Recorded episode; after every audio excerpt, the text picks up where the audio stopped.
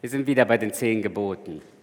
Doch bevor ich starte, habe ich für euch eine tragische Nachricht heute Morgen. Und die lautet, der Mörder sitzt mitten unter uns. Der Mörder sitzt mitten unter uns. Mit so einer Nachricht muss ich eigentlich jeden hier im Raum aufschrecken. Nicht, wenn ich in einem Hochsicherheitsgefängnis sitze oder vielleicht einmal eins besuchen würde und ich dort sagen würde, der Mörder sitzt mitten unter uns. Aber in einem Kirchenraum, in einer evangelischen Freikirche am Sonntagmorgen ist das nicht zu erwarten, richtig? Und dennoch bleibe ich bei dieser Behauptung, der Mörder sitzt heute Morgen mitten unter uns.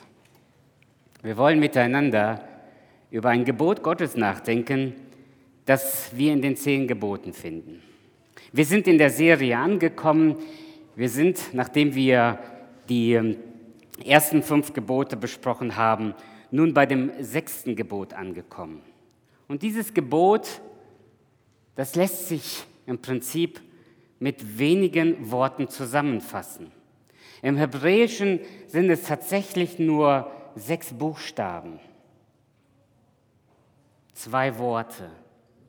Im Deutschen, je nachdem, wie man übersetzt, kommen wir auch auf zwei Worte und neun Buchstaben. Es ist so wenig, was da gesagt wird. Und dennoch ist es eine unglaubliche Herausforderung für jeden von uns. Nochmal zur Erinnerung, die zehn Gebote sind Gebote zur Freiheit. Sie sind uns gegeben, damit wir in Freiheit leben und nicht in Sklaverei. Die zehn Geboten sind nicht da, um uns zu knechten, sondern uns fähig zu machen zu leben. Hans-Jörg Bräumer hat vor einigen Jahren ein tolles Buch über die zehn Gebote geschrieben und er hat diesem Buch den Titel gegeben, Das Tor zur Freiheit. Meine Lieben, die zehn Gebote grenzen uns nicht ein, sondern sie machen Leben erst möglich. Und deshalb habe ich das sechste Gebot so überschrieben, wie es uns auch gesagt wird. Du sollst nicht töten. Gott schützt das Leben. Gott will das Leben von Menschen schützen. Und deshalb hat er uns die zehn Gebote gegeben. Spätestens jetzt, wo jeder gehört hat, worum es geht, du sollst nicht töten, sehe ich, wie viele sich hier innerlich zurücklehnen und sagen, na endlich mal ein Gebot, das ich zu 100 Prozent lebe. Endlich mal ein Gebot, das ich noch nie übertreten habe. Wie toll. Heute kann ich entspannt zuhören, was von da vorne kommt. Aber ich sage dir, der Mörder sitzt heute Morgen mitten unter uns. Ach, und dann denkst du vielleicht nach, stimmt, da kämpfen doch unsere deutschen Soldaten am Hindukusch in Afghanistan. Es geht natürlich um die Freiheit der Menschen und leider wird in manchen Kämpfen, kommt es auch in manchen Kämpfen dazu, dass unschuldige Menschen sterben. Vielleicht gibt es ja Soldaten in dieser Gemeinde. Und deshalb behauptet der Pastor, der Prediger da vorne, der Mörder sitzt mitten unter uns. Ja, das tut mir sehr leid für diese Leute, die da als Soldaten im Einsatz sind. Vielleicht denkt der eine oder andere, stimmt, in Deutschland hat man die Abtreibungsgesetze gelockert. Und zunehmend behaupten Menschen, ein Recht darauf zu haben. Es gibt sogar eine Gruppe von Menschen, die fordern das als Menschenrecht ein, dass sie über das Leben in ihrem Bauch selbst verfügen. Es werden in Deutschland laut Statistik, die Dunkelziffer kann man nicht ganz erfassen, aber laut Statistik oder laut erfassten Abtreibungen 130.000 Abtreibungen jährlich in Deutschland vorgenommen. Und du sagst, oh, vielleicht sitzt ja jemand hier im Saal, den das trifft. Vielleicht ist jemand nicht so wie Nina davon gekommen und hat da noch mal so eine klare Kehrtwendung vollzogen. Vielleicht ist da ja jemand, der davon betroffen ist.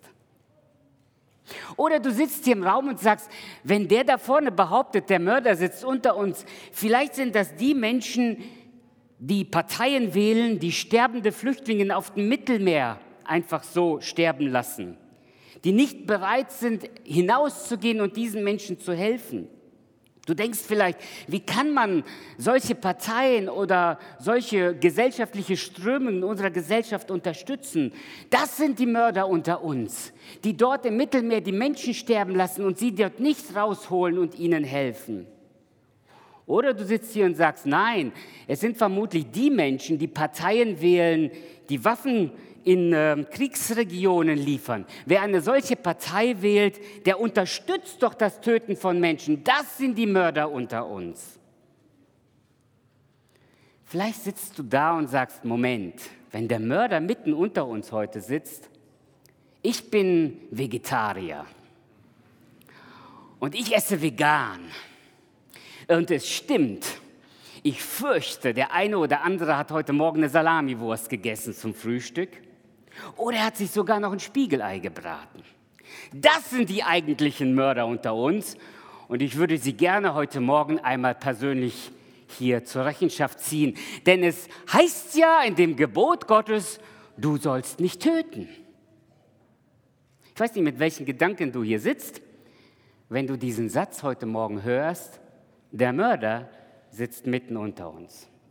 Ich bin ziemlich sicher, dass egal welche Gedanken in dir gerade vorgehen, du denkst immer an den anderen. Vielleicht nicht direkt an deinen Sitznachbar, aber an andere hier im Raum. Bis zum jetzigen Zeitpunkt hast du noch keinen Gedanken daran verschwendet, dass du vielleicht selber der Mörder sein könntest. Gott sagt uns in seinem Wort, du sollst nicht töten. Und dennoch müssen wir heute Morgen festhalten, der Mörder sitzt mitten unter uns. Wir wollen uns heute Morgen dieses Gebot einmal etwas näher anschauen.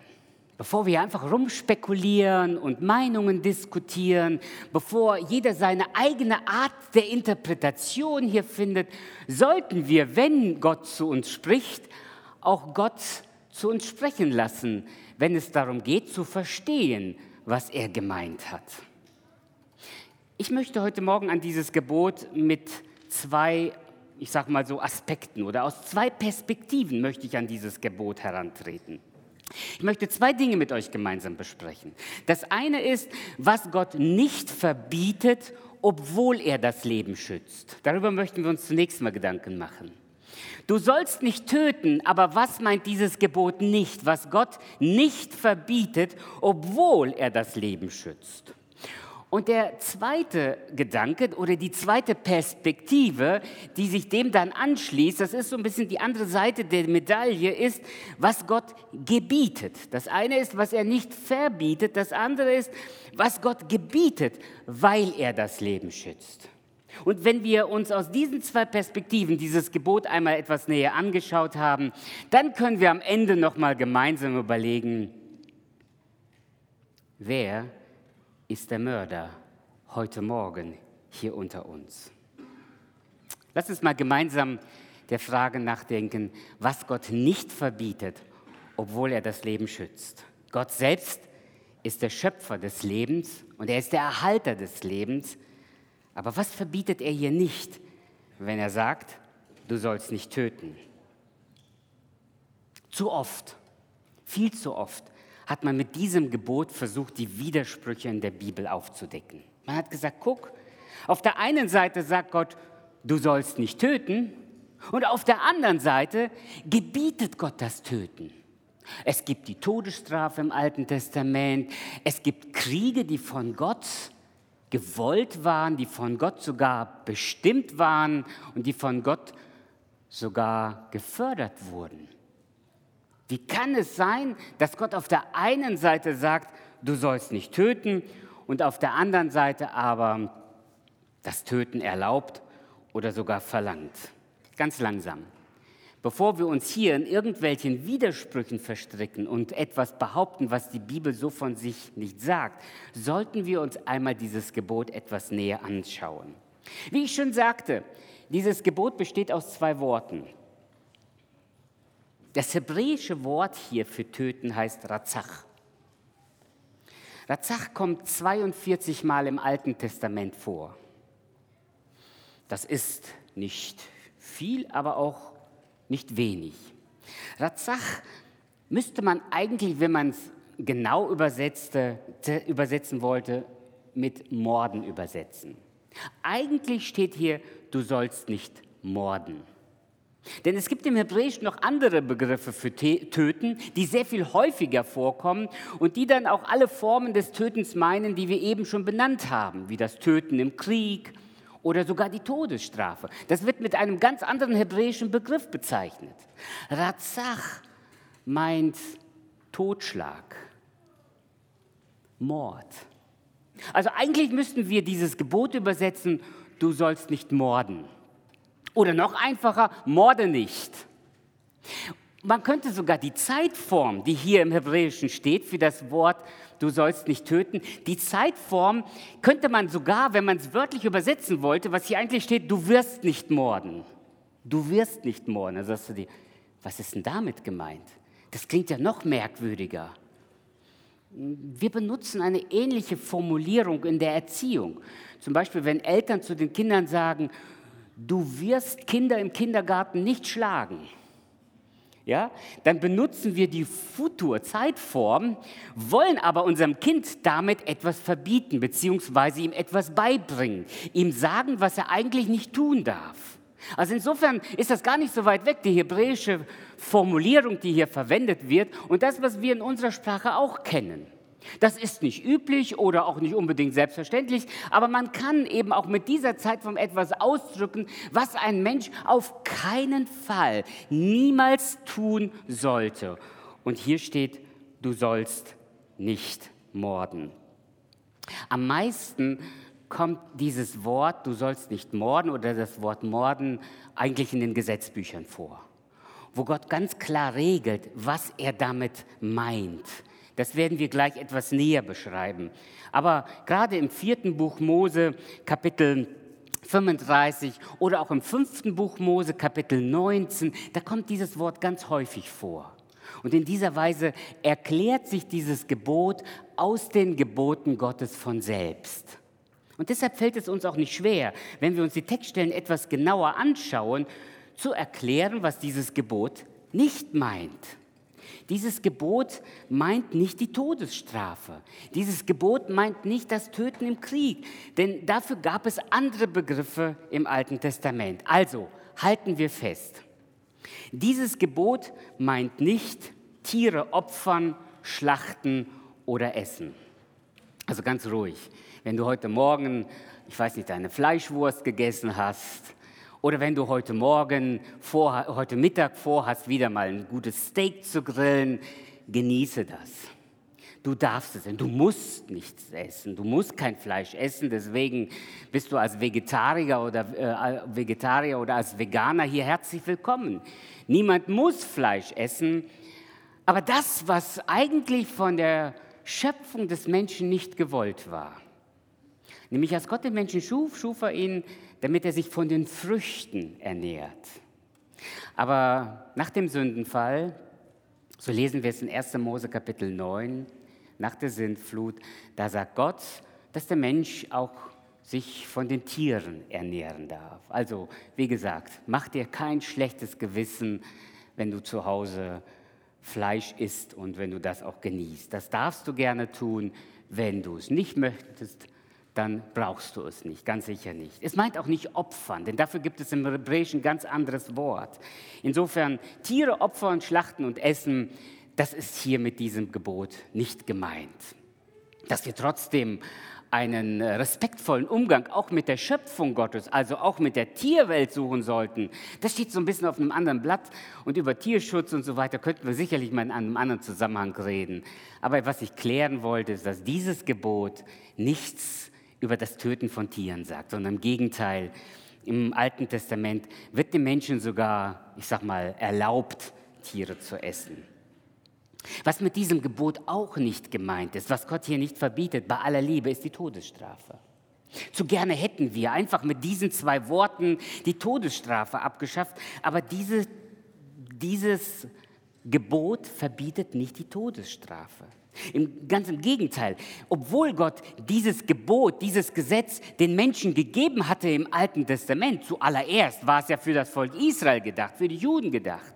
Und erst im Neuen Testament greift Jesus dieses Gebot ja wieder auf und zeigt uns, dass dieses Gebot immer noch Bedeutung für uns immer noch hat. Aber obwohl Gott dieses Gebot gegeben hat, gab es immer noch die Todesstrafe. Und da wird im Alten Testament auch ein anderes Wort für verwendet, für die Todesstrafe.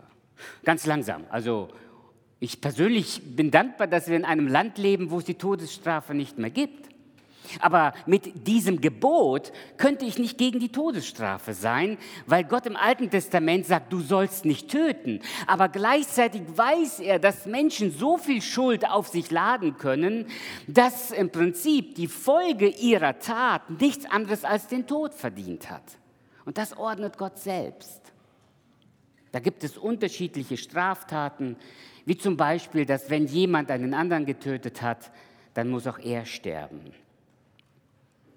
Und bei vielen anderen Sünden wird von Gott gesagt, diese Schuld ist so groß, dass der Mensch eigentlich kein Recht mehr hat, weiterzuleben. Mord war im Alten Testament mit, wurde im Alten Testament mit dem Tod bestraft. Selbst Paulus in Römer Kapitel 13 sagt mit aller Deutlichkeit, der Staat trägt das Schwert. Nun können wir nicht sofort Schwert und Todesstrafe gleichsetzen, aber das Schwert steht eben für die Bestrafung dessen, äh, derer, die etwas Böses getan haben. Das macht Paulus hier im Römerbrief sehr deutlich. Und insofern noch einmal, mit diesem Gebot können wir nicht behaupten, Gott wäre gegen die Todesstrafe, denn im Alten Testament hat Gott, obwohl er dieses Gebot gegeben hat, auch die Todesstrafe gefordert. Was Gott auch nicht mit diesem Gebot meint, ist Töten im Krieg oder im Fall von Verteidigung. Gott hat im Alten Testament sogar Kriege angeordnet, ganz langsam machen wir uns noch einmal klar, das hat Gott im Alten Testament getan, zu einer Zeit, wo Israel nicht nur eine geistliche Gemeinschaft war, sondern auch eine politische Größe war, wo Israel sich zum einen verteidigen musste gegen die Feinde und wo Gott auf diese Weise auch die Feinde Gottes, nicht die Feinde Israels, sondern die Feinde Gottes auch bestrafte. Es war Gottes Art, Menschen zu bestrafen für das, was sie Gott gegenüber falsch gemacht haben, indem er Israel als mal, militärische Macht in ihre Länder schickte, um sie dort zu bestrafen. Das hat Gott im Alten Testament getan. Ich möchte an dieser Stelle laut behaupten, dass Gott das heute nicht mehr tut. Gott gebraucht heute in der Weise nicht irgendein Militär und sagt irgendeinem Land, geh, du musst ein anderes Land bekriegen. Trotzdem weiß Gott, dass es heute auch immer noch Krieg gibt. Und wie Gott heute Kriege gebraucht, das wissen wir nicht, weil Gott in dieser Weise keine deutliche Sprache mehr zu uns spricht, sondern Gott uns im Prinzip in seinem Wort nur sagt, was seine Grundprinzipien sind. Also, während Gott im Alten Testament zu seinem Volk sagt, du sollst nicht töten, du sollst nicht morden, hat Gott gleichzeitig aber auch Kriege angewiesen. Und insofern kann Gott mit diesem Gebot nicht gemeint haben, du darfst nicht töten im Krieg. Das ist mit diesem Gebot hier nicht gemeint. Oder auch im Fall von Notwehr oder im Fall von Verteidigung. Denken wir an ganz tragische Situationen, die leider auch in unserem Land bereits passiert sind, bei Amokläufen. Da ist es zum Teil notwendig, um Leben zu schützen, Leben zu beenden. Und in dieser Weise hat Gott mit diesem Gebot nichts gegen Krieg oder gegen Verteidigung und Notwehr gesagt. Das ist immer ein Desaster, egal welcher Mensch stirbt. Es ist nie Gottes Idee, dass Menschen sterben sollten. Gottes Grundidee war, dass Menschen leben sollen. Gott hat den Menschen zum Leben geschaffen, nicht für den Tod. Aber die Tod ist oft die Folge von Fehlverhalten und von Schuld, die Menschen auf sich laden. Das ist die Botschaft der Bibel. Die Bibel ist ein Buch, das uns zum Leben anleitet. Die zehn Gebote geben uns nicht den Freibrief, irgendetwas zu tun, was anderen Menschen schaden könnte oder Leben beenden könnte, sondern sie sind fürs Leben bestimmt. Gleichzeitig aber sind die Gebote Gottes so formuliert, dass Gott manchmal, indem er Leben schützt, Leben nimmt. In dieser Weise sagt dieses Gebot nichts gegen den Krieg oder gegen das Töten im Verteidigungsfall. Ganz langsam. Wir müssten jetzt durch die Bibel gehen und gucken, was zum Beispiel im Neuen Testament Gott über die Feindesliebe sagt, wo er uns dazu auffordert, die Feinde zu lieben. Und wenn ich einen Feind liebe, dann werde ich mir dreimal überlegen, ob ich ihm das Leben nehme, richtig? Aber das alles steht in einem anderen Zusammenhang. Ich rede nur über das Gebot, du sollst nicht töten. Und wenn Gott an dieser Stelle sagt, du sollst nicht töten, dann hat er gleichzeitig im Alten Testament Kriege gewollt. Und in dieser Weise spricht dieses Gebot nicht über Krieg. Ich glaube auch, und das ist jetzt eher so eine persönliche Meinung von mir, ich glaube auch, dass dieses Gebot nicht verbietet, wenn Menschen sich für andere aufopfern. Wenn Menschen sich für andere aufopfern. Es gibt notvolle Situationen, wo Menschen bereit sind, für andere zu sterben. Und damit den anderen das Leben zu ermöglichen. Damit andere überleben, sind sie bereit zu sterben. Ich denke da an das Beispiel wie die Titanic. Die Titanic wird das Witwenschiff genannt. Wisst ihr warum? Weil ganz viele Männer, obwohl sie die Chance gehabt hätten, als erster in die Rettungsboote zu steigen, in die Rettungsboote nicht eingestiegen sind, sondern sie haben ihren Frauen den Vortritt gelassen. Sie haben Frauen und Kindern die Plätze in den Rettungsbooten gegeben und sie selber sind auf dem Schiff geblieben, wissend, dass sie ihr Leben da verlieren werden. Und in dieser Weise opfert ein Mensch sein Leben für den anderen. Er hätte sich selber retten können in dieser Situation, aber zugunsten des anderen, damit anderes Leben gerettet wird, ist er bereit, sich selbst aufzuopfern. Übrigens, ich denke da auch an, an die Feuerwehr. Ich denke an die Menschen, die bereit sind, gelegentlich Risiken auf sich zu nehmen, wo sie wissen, es kann lebensgefährlich sein, mein Einsatz, aber ich bin bereit, diesen lebensgefährlichen Einsatz zu vollziehen, um Leben zu retten. Denken wir da an den 11. September 2001, als in diese zwei World Trade Center ganz viele Feuerwehrleute hineingelaufen sind und sie haben dort ihr Leben verloren. Jetzt könnte man sagen, da steht doch, du sollst nicht töten. Und du weißt doch, wie gefährlich es ist, in ein brennendes Haus hineinzurennen. Wenn die Leute da drin brennen, dann, dann lass sie verbrennen. Aber du schützt dein Leben, du sollst nicht töten. Ich glaube, dass damit dieses, dass dieses Gebot das nicht meint. Ich meine, schauen wir auf das Kreuz von Golgatha. Das ist der größte Beweis dafür, dass Jesus, obwohl er alle Gebote gehalten hat, er selbst war bereit, sein Leben für unser Leben zu geben, richtig? Jesus Christus starb am Kreuz von Golgatha für mich und für dich. Damit wir leben können, starb er. Und wenn Jesus dieses Gebot wiederholt, du sollst nicht töten, dann wusste er im gleichen Atemzug, aber ich bin bereit, für andere zu sterben. Gut, nun haben wir besprochen, was dieses Gebot nicht verbietet, obwohl Gott das Leben schützt. Nun fragt man sich mit Recht, ja gut, okay, was meint denn dieses Gebot? Was, was verbietet Gott denn hier? Was gebietet Gott denn hier? Das ist die zweite Perspektive und die wollen wir uns jetzt miteinander anschauen. Wir wollen uns miteinander anschauen, Gedanken machen, wenn Gott sagt, du sollst nicht töten, was meint er damit? Wir müssen uns nochmal das hebräische Wort anschauen, Razach, das ähm, Morden oder Totschlagen bedeutet. Wann und wo benutzt das Alte Testament dieses Wort und was sagt dieses, das Neue Testament über dieses Gebot? Bei meiner Studie habe ich herausgefunden, es gibt sechs Bereiche, wo dieses Wort verwendet wird. Fünf im Alten Testament und dann der sechste Bereich, das ist die Anwendung von Jesus aus dem Neuen Testament dieses Gebotes. Und ich möchte mit euch einfach diese Bereiche durchgehen. Beim genaueren Hinschauen, wo dieses Wort vorkommt, ist eigentlich ähm, ein klares Bild entstanden was Gott mit diesem Gebot gebietet. Was er nicht verbietet, haben wir besprochen. Aber was gebietet er? Das erste ist Morden aus Leidenschaft.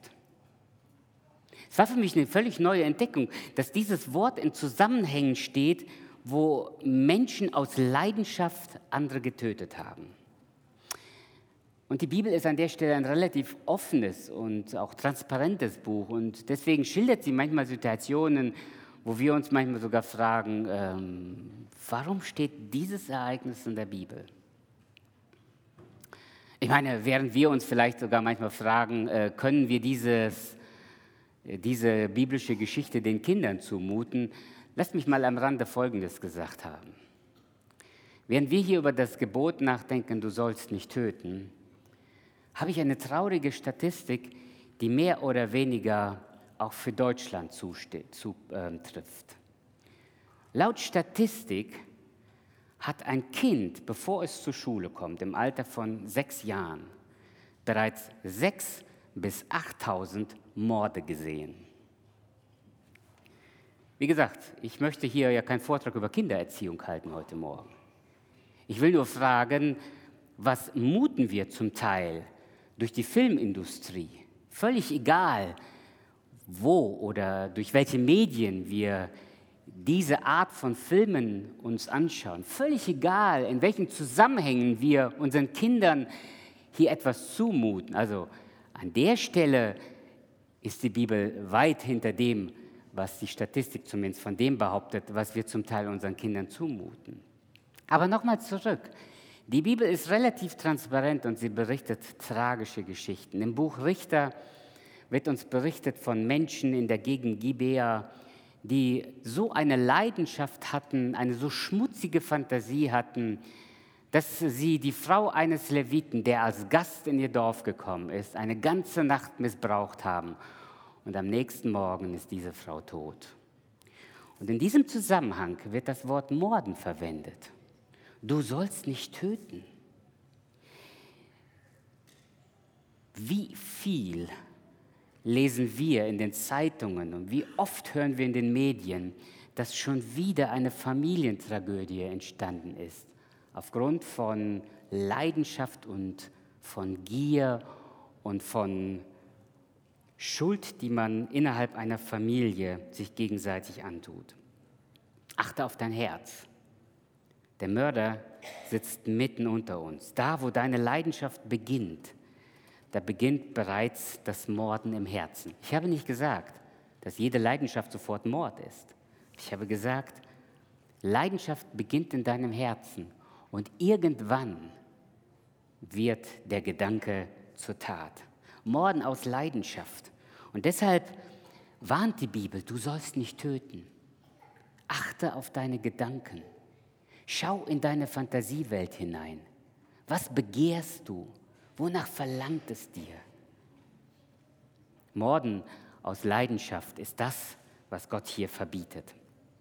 Zweitens, dieses Wort, du sollst nicht morden, dieses hebräische Wort Razach, kommt in einem anderen Zusammenhang vor.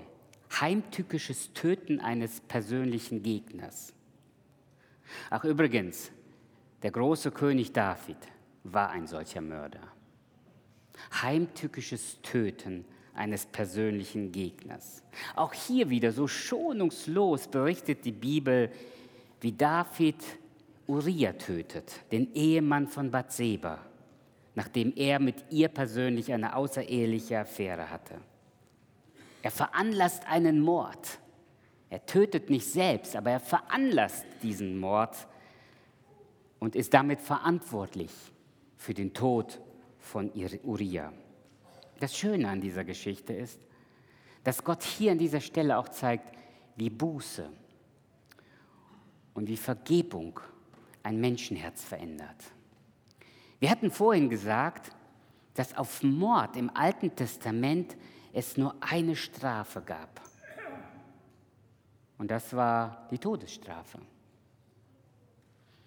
David, als er von seiner Schuld überführt wurde, wusste genau, dass es, hört ihr mich, für diese Tat im Alten Testament kein Opfer mehr gab.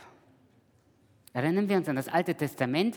Wenn ein Mensch einen, Fehl, einen Fehler begangen hatte, wenn ein Mensch gesündigt hatte, dann konnte er, wenn er seine Schuld eingesehen hat, ein Tier opfern. Und so starb dieses Tier stellvertretend für die Schuld des Menschen. Und damit hat Gott ein Symbol gesetzt, bis zu dem Tag, wenn Jesus Christus auf diese Welt kommt und Jesus für die Schuld aller Menschen stirbt. Und im Alten Testament starben Tiere, stellvertretend für die Menschen, für die Schuld, die sie begangen hatten. Aber für Mord nach Ehebruch gab es im Alten Testament kein Opfer mehr, sondern nur noch die Todesstrafe. Und jetzt verstehen wir die Reaktion von David, oder? Wer die Geschichte des Alten Testaments kennt, weiß, wie David in Staub und Asche zusammenbricht und Gott fleht, dass er ihm vergeben möchte. Und aufgepasst, Gott ist nicht nur im Neuen Testament seit Jesus Christus ein gnädiger und liebender Gott, sondern Gott ist ein liebender Gott, der das Leben schützt und der dem Menschen seine Schuld vergeben möchte, im Alten Testament wie im Neuen Testament. Und Gott vergibt David seine Schuld. Gott vergibt David seine Schuld. Und er darf weiter König bleiben. Der Heilige Geist wird nicht von ihm weggenommen. Da bittet er drum, das lesen wir in den Psalmen. Und er darf weiter mit der Vollmacht Gottes rechnen. Gott hat im Alten Testament zwar die Todesstrafe eingeführt, aber er hat sie nicht vollziehen wollen. Gott ist ein Gott des Lebens. Er will Leben schützen und nicht Menschen mit dem Tod bestrafen. Aber da, wo der Mensch nicht bereit ist, seine Schuld einzusehen, muss er für seine Schuld selber büßen. Und deshalb ist die Geschichte von David so exemplarisch für das Alte Testament. Und die Bibel spar, erspart uns nicht die volle Version, indem sie uns sagt, wie David so schmutzig gehandelt hat, aber dann doch wieder seine Schuld bereut und Vergebung erfährt. Hatten wir gesagt, der Mörder sitzt mitten unter uns? Ich kenne dein Herz nicht. Ich weiß nicht, was in deinem Herzen bereits geschehen ist. Ich weiß nicht, wo du dir manchmal den Tod deines Gegners gewünscht hast. Ich weiß nicht, was du schon alles gedacht, vielleicht schon überlegt und unternommen hast. Aber wovor uns dieses Gebot warnt, ist das heimtückische Töten des persönlichen Gegners. Und wir hatten gesagt, das beginnt im Herzen. Drittens, was gebietet Gott, wenn er hier das Leben schützt?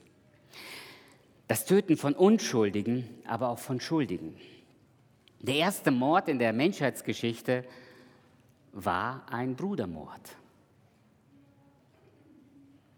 Kein erschlägt Abel. Ein völlig unschuldiger Mord. Abel hatte kein überhaupt nichts getan. Aber er wird getötet. In demselben Kapitel, 1. Mose Kapitel 4, wird aber auch gleichzeitig gesagt, dass man den Schuldigen nicht einfach durch Blutrache töten darf. Das heißt, auch der Schuldige darf nicht einfach so aus eigener Rache heraus getötet werden. Gott, übrigens, Gott hat nichts gegen Rache. Ganz im Gegenteil. Die Bibel sagt, Gott sagt, die Rache ist mein. Gott hat nichts gegen Rache. Ganz im Gegenteil, Gott sagt, jeder wird für die Schuld, die er getan hat, auch büßen. Die Rache ist mein, aber wir sollen uns nicht rächen am anderen. Und deshalb wird das Töten von Unschuldigen wie auch von Schuldigen aus eigener Initiative heraus verboten. Gott verbietet, dass wir unsere Rechtsansprüche geltend machen auf eigene Faust. Und dennoch kennen wir das, was in unserem Herzen passiert, richtig? Überleg mal, wo in deinem Herzen sich Hass und Widerwillen anstaut gegen Menschen, die dir Unrecht getan haben. Denk einfach nur mal, was passiert, wenn man dir die Vorfahrt im Verkehr nimmt, im Autoverkehr. Ne? Was passiert dann? Also ganz ehrlich, mein Herz wird manchmal dann zur Mördergrube. Das kann ich ja wie die Pest nicht leiden, wenn mir jemand die Vorfahrt nimmt und dann auch noch irgendwelche freche Zeichen oder Bemerkungen macht. Du sollst nicht töten, beginnt hier in deinem Herzen. Gefühle, Gedanken über Menschen, die dir Unrecht getan haben. Viertens, Du sollst nicht töten, töten von sogenannten unwerten Leben. In Hiob Kapitel 24 wird das so beschrieben. Vor Tag schon steht der Mörder auf und tötet die Elenden und Armen. Oder im Psalm 94 wird das gleiche Wort Razach verwendet. Sie erwürgen die Witwen und Waisen und sie morden die Fremdlinge. Da wird dieses Wort verwendet, um zu, zu, beschreiben, dass es Menschen gibt, die beurteilen, ob ein Leben wertvoll oder unwert ist. Und die Bibel verbietet das Töten von unwertem Leben. Übrigens, äh, in der Antike gab es da ja ganz schreckliche Zeremonien. Ich habe das in der letzten Predigt bereits erwähnt. Könnt ihr euch erinnern, als wir über das Gebot die Elternehren sprachen, dann sagten wir, dass in der Antike die Nomadenvölker zum Teil alt werdende Menschen einfach aussetzen in der Wüste. Oder es wird von den Griechen und später auch von den Römern erzählt, dass ähm, sie Waisenkinder auf einsamen Bergen aussetzten und auf diese Weise die Menschen los wurden. Übrigens, der Begriff, der Begriff Euthanasie findet nicht erst in unserer deutschen Sprache sich wieder, sondern, wie man es vermuten kann, es kommt aus dem Griechischen und bedeutet schöner Tod. Das ist die Ironie dieses Ausdrucks, Euthanasie, schöner Tod. Äh, und gemeint ist damit, dass jemand einen guten, schnellen oder angenehmen Tod hat. Und das Thema Euthanasie wird heute in unserer Gesellschaft ganz groß diskutiert, weil plötzlich Menschen wissen, dass ein bestimmtes Leben nicht mehr wertvoll ist und deswegen man eventuell durch aktive Sterbehilfe nachhelfen kann. Die Bibel lehnt jede Form von Töten ab, wo Menschen über das eigene Leben oder über das Leben anderer urteilen. Und deshalb ist Selbstmord, Abtreibung, Sterbehilfe von Gott verboten. Wir laden Schuld auf uns, wenn wir in irgendeiner Weise das unterstützen oder sogar selber tun. Ich weiß, jetzt kommen die ganz vielen Fragen. Was ist mit Menschen, die unter Depressionen leiden und sich dann im schwersten Zustand der Erkrankung das Leben nehmen? Was ist bei medizinischer Indikation, wenn das Leben der Mutter in Gefahr ist? Darf man dann ungeborenes Leben töten und das Leben der Mutter schützen? Was ist mit Verhütungsmitteln, die abtreibende Wirkstoffe enthalten und im Falle einer befruchteten Eizelle diese abtöten und die Ein oder die Einnistung verhindern? Was ist mit passiver Sterbehilfe, die auch noch auf Wunsch des Patienten geschieht? Ich weiß, diese Fragen tauchen ganz plötzlich hier im Raum auf, wenn man darüber spricht, dass Gott es verbietet, dass Menschen sogenanntes unwertes Leben beenden. Gott gibt uns hier ein Grundprinzip, meine Lieben, und die Anwendung haben wir täglich zu leben. Wir müssen nach bestem Wissen und Gewissen handeln. Das letzte Urteil trifft Gott. Und deshalb sollten wir uns manchmal mit dem Beurteilen von Lebensumständen und Situationen zurückhalten. Wir müssen alles tun, um dieses Gebot zu halten. Deshalb sind wir gefragt, Leben zu schützen.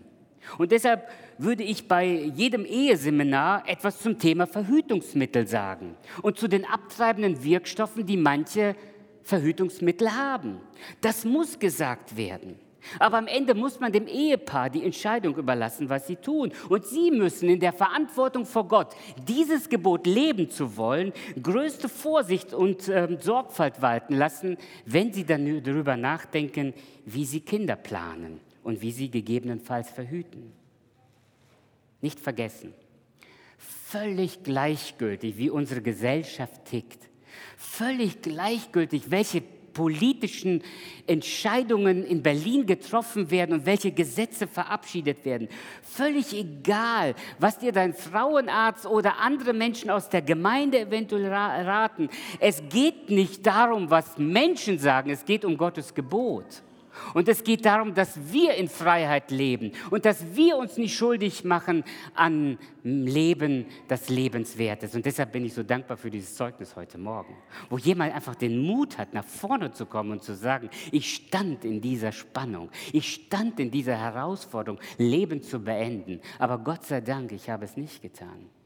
Vielleicht bist du in einer anderen Lebenssituation und du spürst, dass du vielleicht auch manchmal ungewissend Schuld auf dich geladen hast. Denk an David, denk an Jesus. Vergebung ist möglich. Aber dieses Gebot lehrt uns, wir dürfen nicht sogenanntes unwertes Leben einfach so töten. Gib mir noch ein paar Minuten Zeit. Ich möchte noch mindestens zwei Bereiche nennen, wo dieses Gebot eine unglaublich klare Botschaft hat. Und jetzt geht es ans Angemachte. Vielleicht setzt du bis jetzt und sagst, ich bin so mehr oder weniger gut davon gekommen bis jetzt. Ich verspreche dir, es wird nicht mehr lange so bleiben. Denn guck, was hier steht. Das nächste ist, du sollst nicht töten heißt, du sollst nicht leichtfertig töten. In 5. Mose 22 gibt Gott ein Gebot. Das heißt, wenn du ein Haus baust, und da sind ganz viele von uns schon mal raus, nicht wahr, nach dem Motto, ich habe nie gebaut, ich werde nie bauen, äh, ich will nicht bauen, aber langsam, ja, schauen wir uns erstmal an, was hier steht. Wenn du ein Haus baust, sollst du ein Geländer an deinem Dach anbringen, damit du keine Blutschuld auf dein Haus bringst, wenn jemand von ihm abstürzen wird. Also was Gott im Alten Testament in seiner Vorhersehung bedacht hat, ist nämlich Folgendes. Es kann nämlich sein, dass du tötest, weil du leichtfertig oder fahrlässig handelst.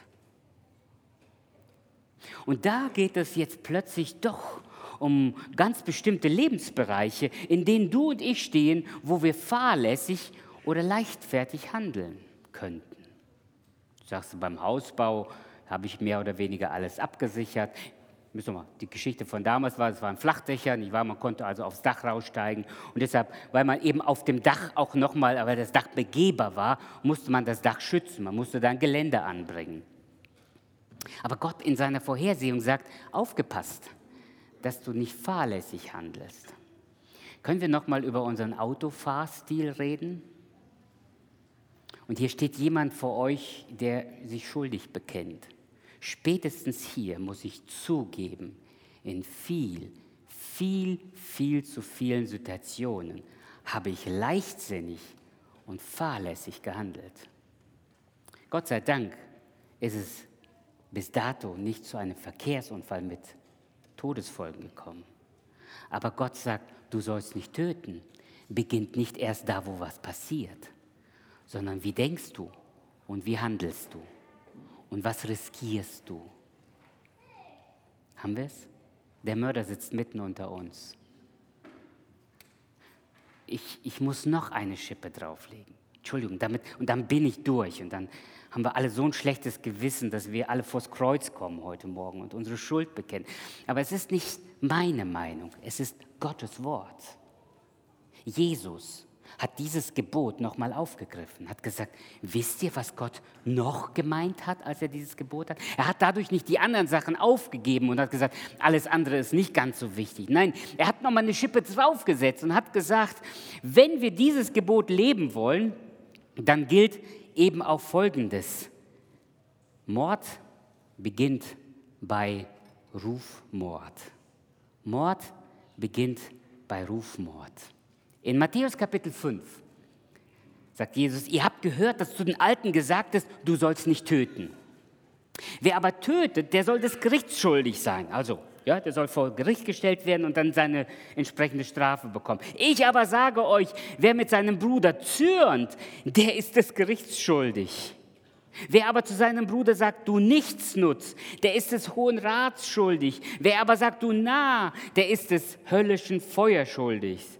Darum, wenn du deine Gaben auf dem Altar opferst und dort kommt es dir in den Sinn, dass dein Bruder etwas gegen dich hat, so lass dort vor dem Altar deine Gaben und geh zuerst hin und versöhne dich mit deinem Bruder und dann komm und opfere deine Gaben.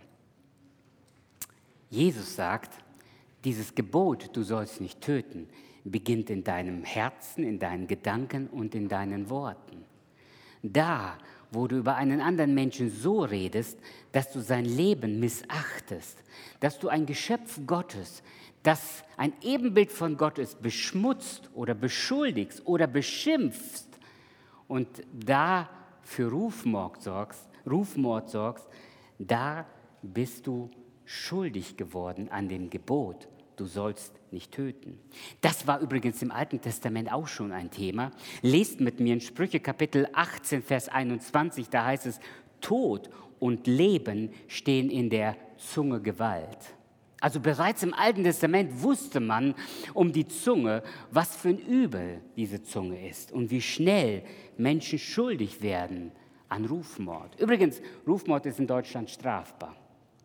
Ich habe Leute, die, warum auch immer, ich kenne sie nicht persönlich, aber sie wissen genau, was ich tue und was ich falsch mache und alles Mögliche über mich im Internet schreiben, was einfach nur also gelogen und erdacht ist. Es tut mir einfach so leid. Ich, ich weiß nicht, wer das ist. Ich habe zwar Namen, aber ich weiß nicht, wer es ist. Ein Rechtsanwalt ist mal zu mir gekommen, hat gesagt, Heinrich, verklag diese Person. Rufmord ist in Deutschland strafbar. Wir könnten bis zu 50.000 Euro für die Schadensersatz rausholen. Mach das. Hm. 50.000 Euro. Nein, ich, ich habe diesen Gedanken gleich wieder abgelegt und habe gesagt, ich möchte es nicht tun. Ich möchte es nicht tun. Aber ich möchte dich heute Morgen hier um eine Sache bitten. Wenn du dieses Gebot, du sollst nicht töten, beachten willst und wenn du Jesus ernst nimmst, dann hörst du auf, auf den Internetseiten, in irgendwelchen Blogs schmutzige Sachen über andere Menschen zu schreiben. Dann hörst du auf, dumme Kommentare auf Instagram zu schreiben. Dann hörst du auf, auf Facebook Menschen zu diffamieren, die du noch nicht mal kennst. Und es ist völlig egal, wer es ist dann hörst du damit auf, denn du machst dich schuldig an Gott und an anderen Menschen. Und das ist das, was uns dieses Gebot heute Morgen lehrt. Der Mörder sitzt mitten unter uns. Liebe Freunde, liebe Gemeinde, lieber Zuhörer, ich weiß nicht, wie du dich jetzt gerade fühlst. Ich kann dir nur sagen, der Mörder steht vor euch. Ich bin schuldig geworden an diesem Gebot, nicht nur einmal. Und es tut mir immer wieder neu leid. Und deshalb lade ich dich heute ein. Ich lade dich ein, frei zu werden, indem du Schuld bekennst und dann neu leben lernst in Freiheit. Gott schützt das Leben und das wollen wir auch tun. Wenn du irgendwas auf dem Herzen hast, was du heute Gott bekennen möchtest, dann mach das jetzt im Anschluss in einem Gebet mit einem Seelsorger. Das musst du nicht öffentlich tun, aber mach es mit einem Seelsorger. Werd diese Schuld los und dann beginne das Gebot zu leben, du sollst nicht töten. Und in diesem Sinne wissen wir, dass wir begnadigte Sünder sind. Und deshalb, der Mörder sitzt mitten unter uns, aber die Gnade ist größer als jeder Mord du sollst nicht töten. Amen.